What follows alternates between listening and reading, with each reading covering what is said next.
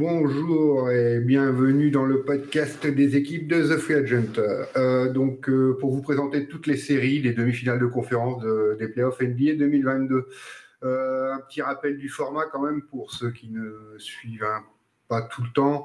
Les demi-finales de conférence de playoffs NBA, donc c'est deux séries en conférence Est, deux séries en conférence Ouest le premier de chaque série qui remporte quatre matchs est déclaré vainqueur et accède au final de conférence, qui est la dernière étape avant les finales NBA. Euh, dans chaque podcast, on sera, donc, deux membres de l'équipe de la team euh, The Free Agent euh, qui vont vous présenter les enjeux d'une de, ces séries pour que vous ayez toutes les informations avant le coup d'envoi des confrontations qui démarrent dès ce week-end. pour cet épisode, on va parler de Phoenix contre Dallas et je serai accompagné de Cédric. Salut Cédric. Salut Étienne, bonjour à tous, bonsoir, bonne nuit, bonne, bonne matinée. Je ne sais pas quand est-ce que vous écouterez ça. C'est ça, ils peuvent l'écouter à tout moment quand ils veulent. C'est gentil de m'avoir présenté en disant Étienne, comme ça vous savez que c'est moi, euh, vous n'avez pas spécialement d'image. Et voilà. Donc on va passer une vingtaine de minutes, on va faire un petit retour euh, sur le premier tour, on va analyser les forces et faiblesses de chaque équipe euh, avec les clés de l'affrontement. On finira sûrement par un petit pronostic. on va commencer tout de suite par un retour sur le premier tour honneur au premier de la saison de la NBA, euh, les Suns, qui ont éliminé donc les Pelicans 4-2. Ton premier avis là-dessus, Cédric? Eh ben, les Suns ont pensé que ça allait être euh, une, partie de plaisir face aux Pelicans. Et c'est ce qui s'est passé sur le premier match. Hein. Ils ont vraiment déroulé. Mais euh, malheureusement, sur le deuxième match, il y a eu la blessure de Booker, alors qu'il était quand même sur un match euh, euh, extraordinaire, parce qu'en 24 minutes, il avait mis que 31 points. Il avait mis euh, déjà autant, enfin, pas que 31 points, pardon. Donc du coup, gros coup dur pour, pour, pour Phoenix qui perd ce deuxième match à domicile. Et du coup, la, comment le, la série semble relancer, quoi. Malgré ça, ils arrivent quand même à, remporter le, le, match 3 à la Nouvelle-Orléans.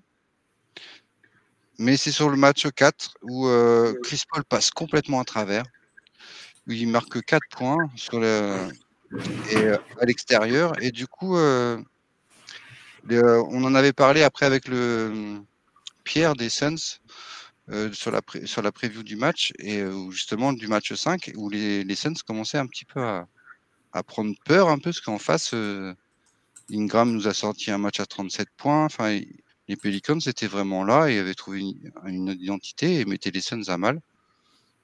Il a fallu un gros Michael Bridges pour euh, sortir les Suns de Spectra hein, sur le, match 5 à domicile, ce qui est quand même rassuré avec le public. Et du coup, sur le match 6, c'est Chris Paul qui, euh, la rage au ventre, je pense, qui, tu vois, il, est né à la Nouvelle-Orléans, il connaît bien Willie Green, il, il, a fait une déclaration, euh, il disait, Normalement, ils se parlent tout le temps, tous les jours. En fait, ils échangent toujours.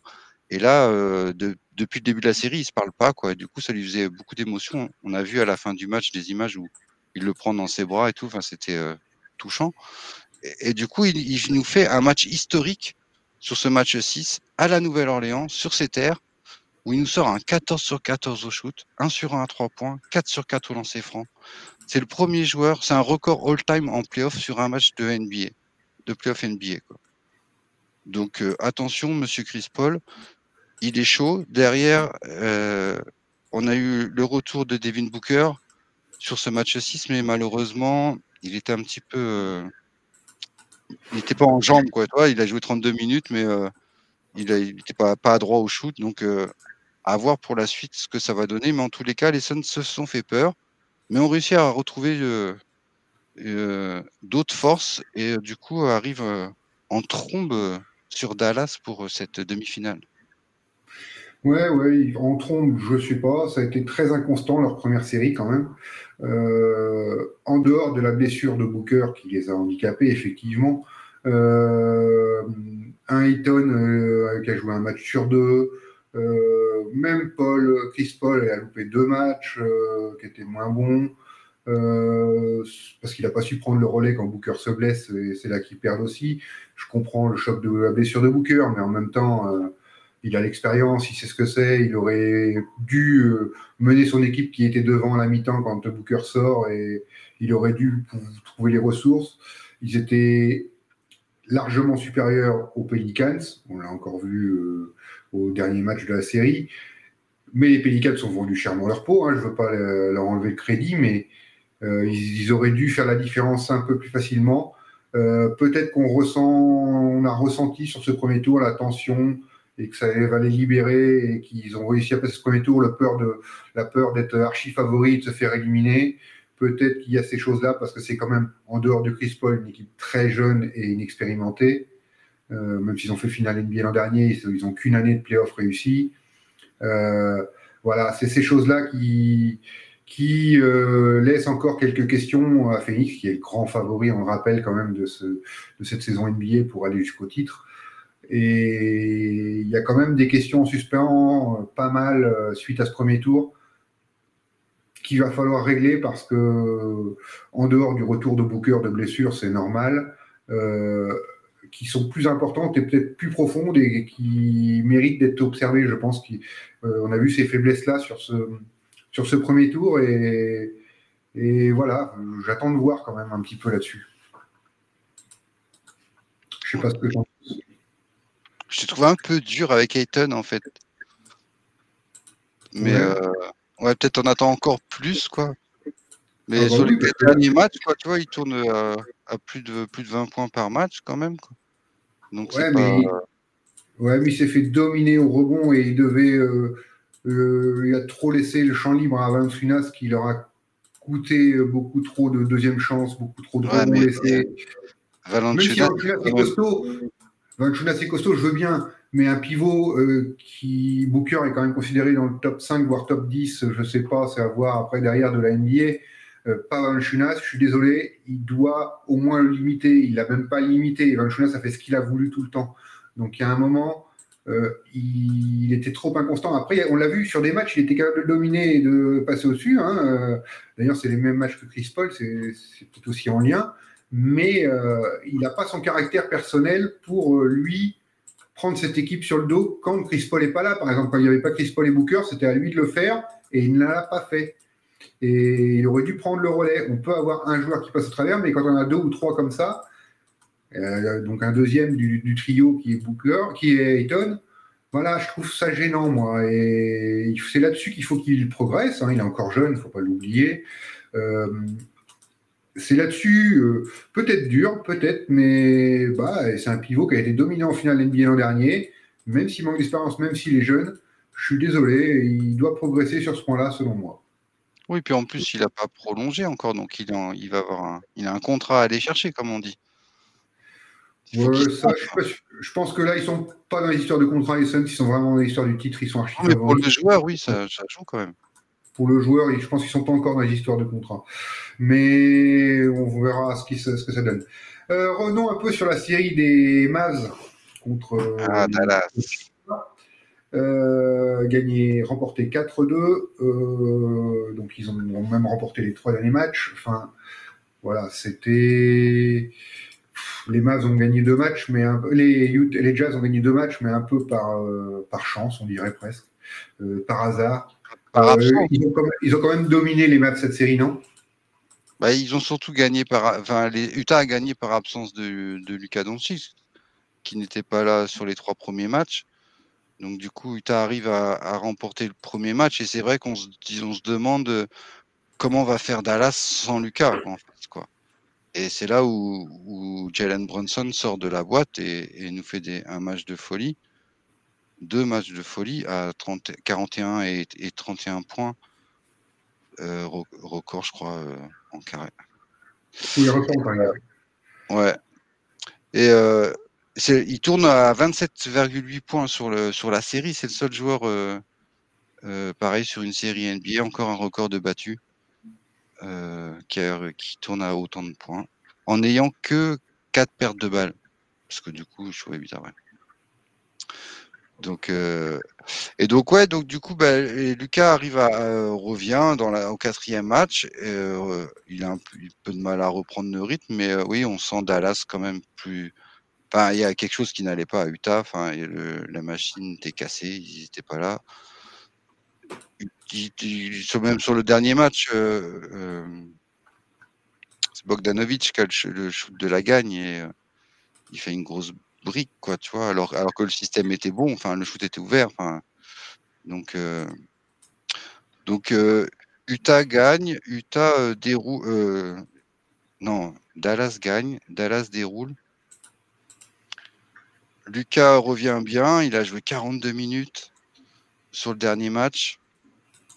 Il mène son équipe, l'équipe tourne autour de lui, l'effectif est rodé. Après, euh, donc c'est pareil, ils arrivent en forme, euh, prêts à en découdre face aux Suns. C'est la première fois depuis 2011 euh, que l'année où Dallas a été au, au titre NBA que les Mavericks passent le premier tour des playoffs NBA. Tu veux dire qu'ils vont aller jusqu'au titre? Je ne sais pas, mais voilà, le, cap est passé en tous les cas. Déjà, c'est une évolution par rapport aux, dernières années pour eux. Voilà, ils sont quand même en, demi-finale de compte, c'est pas rien quoi. Lucas est bien revenu, donc euh, tout est tout est tout semble être ouvert. Brunson euh, tourne bien euh, et, les, et les autres font leur job, donc. Ouais, non, oui, c'est c'était une domination classique. Euh, ils ont vraiment été au-dessus. Euh, quand Utah gagne, c'est Dallas qui leur donne le match. Euh, par manque d'expérience aussi, parce qu'il y a quand même un manque d'expérience dans cette équipe. Par contre, ouais, la révélation de Brunson, même encore le dernier match où, Lucas, comme tu disais, joue 42 minutes, c'est Brunson qui prend encore plus de shoot que Lucas. Donc ça montre qu'il lui donne plus de responsabilités. Il a acquis une place, même quand cette équipe est au complet, il a acquis une place importante. Après, euh, je l'avais écrit dans un article, euh, c'est aussi un joueur qui, qui vient de, de Villanova, qui a été champion deux années avec Villanova en universitaire. Ses matchs serrés en playoff, il connaît ça. Il a été, il a joué au bout deux fois en universitaire. Même si c'est pas le même niveau, il a l'expérience de ces matchs-là et ça compte beaucoup. Euh, ça l'aide à se révéler et on l'attendait quand même à un très bon niveau, Bronson, et il le montre. Euh, c'est très bien pour euh, Dallas qui avait besoin d'un soutien très très efficace à Luca, qui avait du mal à le trouver. Euh, ils l'ont avec lui, ça fait une très belle garde arrière. À voir ce qu'ils vont donner parce que parce que ça peut être inconstant encore. Ça peut lâcher, ils prennent. Mais c'est inconstant, c'est pas inconstant sur la série, c'est inconstant dans un match. Ils vont prendre, même quand nous dit Utah qui était moribond, ils ont été prendre des séries de 10-15 points de suite euh, plusieurs, fois, plusieurs fois dans cette série, dans, dans ces rencontres. On a l'impression qu'ils lâchent 10 euh, minutes, un quart d'heure ça, et c'est pas très bon pour. Voilà, c'est à voir là-dessus à travailler, je pense. Alors, euh, on va venir tout de suite sur les forces et les faiblesses qu'on peut analyser dans chaque franchise, enfin les points clés de l'affrontement. Première chose, euh, bien préciser que Phoenix est encore archi favori. Il y a le retour de Booker, il va falloir que Booker reprenne la forme. Euh, ça va pas être la même chose parce que on a un affrontement où il y a deux gros marqueurs et contre un collectif, même s'il y a un collectif à Dallas, ça défend très fort sur les lignes extérieures, ça va bloquer l'extérieur de Phoenix. Donc là, on parlait d'Ayton tout à l'heure, le rôle d'Ayton va être très important dans ce match-là. Il doit dominer les Kleber, Powell. Il doit euh, faire mal à Dallas, lui, et Ayton, non? Voilà, carrément. Il peut faire la différence sur cette série à lui tout seul. Euh, normalement, comme tu dis, il doit les dominer. Il y a pas, enfin, c'est des, super joueurs de basket. Et ils sont très intelligents euh, en placement défensif et en anticipation mais mais c'est pas des All-Stars. Enfin, si Eton il veut être niveau All-Star, voilà, c'est là comme tu dis, il a vraiment une série où il doit justifier le, le niveau qu'il veut qu'il veut obtenir. Et il en a les moyens en plus quoi. Oui, non, mais j'en doute pas qu'il en ait les moyens. Justement, je l'attends et je pense que c'est ce qu'ils veulent faire. Après, on a deux très bons coachings. C'est quand même un tribut de Jason Kidd, ce match un peu avec euh, ces deux anciennes équipes qui s'affrontent et lui qui est coach à Dallas maintenant. Euh, mais oui, non, euh, ouais, ils doivent dominer à l'intérieur. C'est le point d'échappement parce que, parce que Chris Paul ne fera pas un 14 sur 14 contre Dallas en étant défendu par des Brunson, par des Doncic qui le dominent physiquement. Qui sont des très bons défenseurs extérieurs, voire un Dorian Finney-Smith qui peut sortir un peu sur ces postes-là. pareil, Booker, aura un peu de mal parce qu'il va être quand même défendu très fort aussi. que ce soit Dinwiddie, Bronson, la défense extérieure de Dallas est excellente. Euh, très bonne défense intérieure aussi, mais surtout la défense extérieure sur la ligne à trois points, on l'a vu, c'est comme ça qu'ils ont éteint aussi Utah, qui était une des meilleures équipes à trois points de la ligue, mine de rien, et ils les ont éteints là-dessus. Ils sont vraiment très bons, donc euh, va pas falloir trop compter sur cette arme et compter plus sur leur collectif. Ils sont très capables d'adapter leur jeu, les Suns, mais il va falloir qu'ils le fassent et qu'ils aillent insister à l'intérieur, insister à l'intérieur toujours euh, plus et encore. La clé, pour moi, euh, j'en vois pas 50, la première clé, elle est absolument là. Oui, parce que sinon, après, comme tu dis, c'est un peu équilibré. Quoi. Il, y a, une grosse star des deux côtés, il y a l'expérience, il y a les coachs, même si Monty, je pense, quand même un peu plus d'avance sur Jason Kidd. C'est que sa première année à Jason, même s'il a eu des, expériences euh, par le passé, mais euh, je, pense que Monty peut prendre le dessus euh, tactiquement sur les ajustements en cours de série, en fait, tu vois. Mais, mais Dallas, c'est vrai qu'il a, une, quand même une grosse défense et ça va, ça va vraiment être une série palpitante à suivre avec un, un, résultat inconnu vraiment parce que Lucas peut prendre feu aussi. Tout à fait. Mais Dallas, comme je disais tout à l'heure, va devoir gérer son inconstance dans les matchs. Parce que si tu prends une série de 15 points contre les Suns, tu reviens pas comme contre Utah quand même. Hein. Donc, il va falloir qu'ils gèrent, eux, leur inconstance là-dessus et euh, trouver cette solution à l'intérieur. Parce que si on regarde sur la saison, euh, pour illustrer ce qu'on disait, que ça va jouer à l'intérieur, euh, Phoenix a besoin de jouer à l'intérieur. Ils sont à 51 points par match, à peu près 50,7 par match à l'intérieur dans la raquette. Dallas n'est qu'à 36. Hein. Donc il y a 15 points d'écart à l'intérieur dans la raquette par match. C'est énorme. C'est énorme comme écart. Et pourtant, euh, Doncic, euh, souvent, euh, drive et va pénétrer à l'intérieur et marque dans la raquette. Hein, donc, c'est compté dedans. Hein. Donc, là, là, je ne faudrait pas qu'il prenne une, une, dérouillée sur ce niveau-là. Euh, va falloir trouver des solutions, mais qu'il en est capable. Hein, tu dis qu'il est à sa première année, il n'a pas d'expérience. Il avait fait trois bonnes années aux Bucks. c'était un peu lui quand même aux Lakers, c'était pas Vogel. On l'a vu, dès qu'il est plus là, Vogel a un peu de mal. Ouais, l'effectif, moi, j'étais sûr que c'était lui euh, derrière, surtout, qui faisait gros du boulot. Euh, j'étais étonné qu'il n'avait pas retrouvé un poste après les Bucks comme ça, en principal d'ailleurs. Euh, mais oui, oui, non, pour moi, c'est un super coach. Qui, on le voyait quand il jouait, qui connaît le jeu. Et les ajustements, je pense que par rapport à Williams, ça va pas être. il va pas y avoir vraiment un autre coach énorme. Je pense que c'est équivalent au coaching. Je pense que voilà, il y a plus de talent évidemment à Phoenix. Il y a une raquette beaucoup plus forte. C'est là que ça va jouer, je, le répète. Euh, je, m'inquiéterais même pas que Monty Williams ne fasse même pas démarrer Jake Crowder et démarre direct avec McGee et Ayton pour vraiment leur faire mal tout de suite dans la raquette. Euh, vraiment insister sur ce point-là.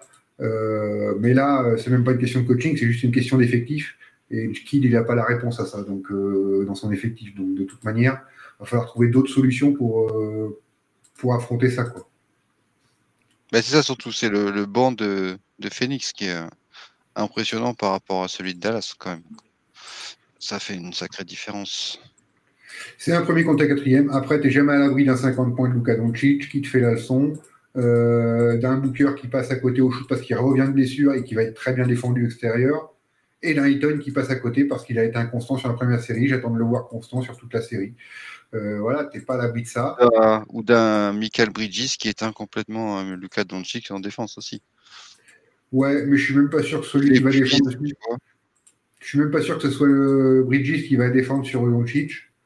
Crois? Euh, Ouais, je pense qu'ils ont besoin de la vitesse de Bridges pour défendre sur Brunson qui va mettre beaucoup de vitesse en pénétration. Et je pense qu'ils vont alterner entre Paul et Booker pour aller sur Doncic.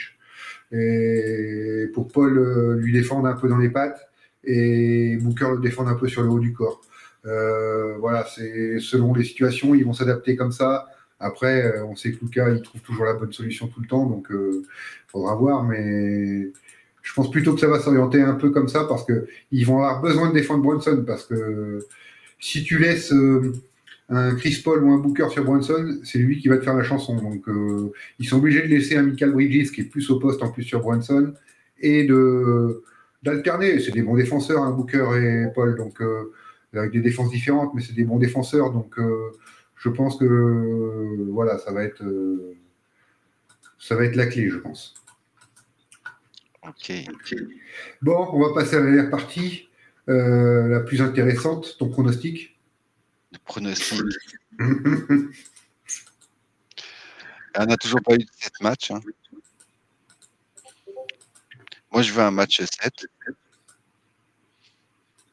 entre les Suns et Dallas. Et les Suns vont gagner forcément. Il faut que les Suns passent quand même. Ok. Euh, moi, sur mon bracket, pareil, j'avais mis euh, Phoenix 4-1 ou 4-2. Euh, je vais rester sur je vais rester sur un 4-2. Euh, je vais rester sur un 4-2 Phoenix. Tranquillement, ils vont passer. Leur gros objectif est quand même, il y a un écart, je pense quand même, entre les deux équipes qui va faire. Et il y a trop d'écart dans la raquette pour que je pense qu'ils vont faire la différence. Euh, Magui, Biombo, ils vont insister, insister, insister. ils le savent. Si nous, on arrive à faire le constat, eux, ils l'ont fait. Donc, je vois bien 4-2 4-2 pour Phoenix. Alors, ben, je te remercie en attendant. Et euh, voilà, on termine cette preview euh, de cette manière-là sur nos pronostics. Et n'oubliez pas, on est mobilisé hein, sur le site euh, pour vous préparer au mieux à, suivre ces demi-finales avec toutes les autres séries que vous retrouverez en podcast et en article rédigé, bien sûr, pour que vous ayez vraiment toutes les infos pour ces demi-finales qu'on espère passionnantes, qui sont toutes les quatre qui vont être passionnantes. Ben, merci Cédric et merci à toi. Bah, merci à toi et, bonne série à tous. Ouais, merci. à tous ceux qui nous ont écoutés donc, euh, sur ce podcast et bonne journée et à très vite sur The Free Agent. Merci.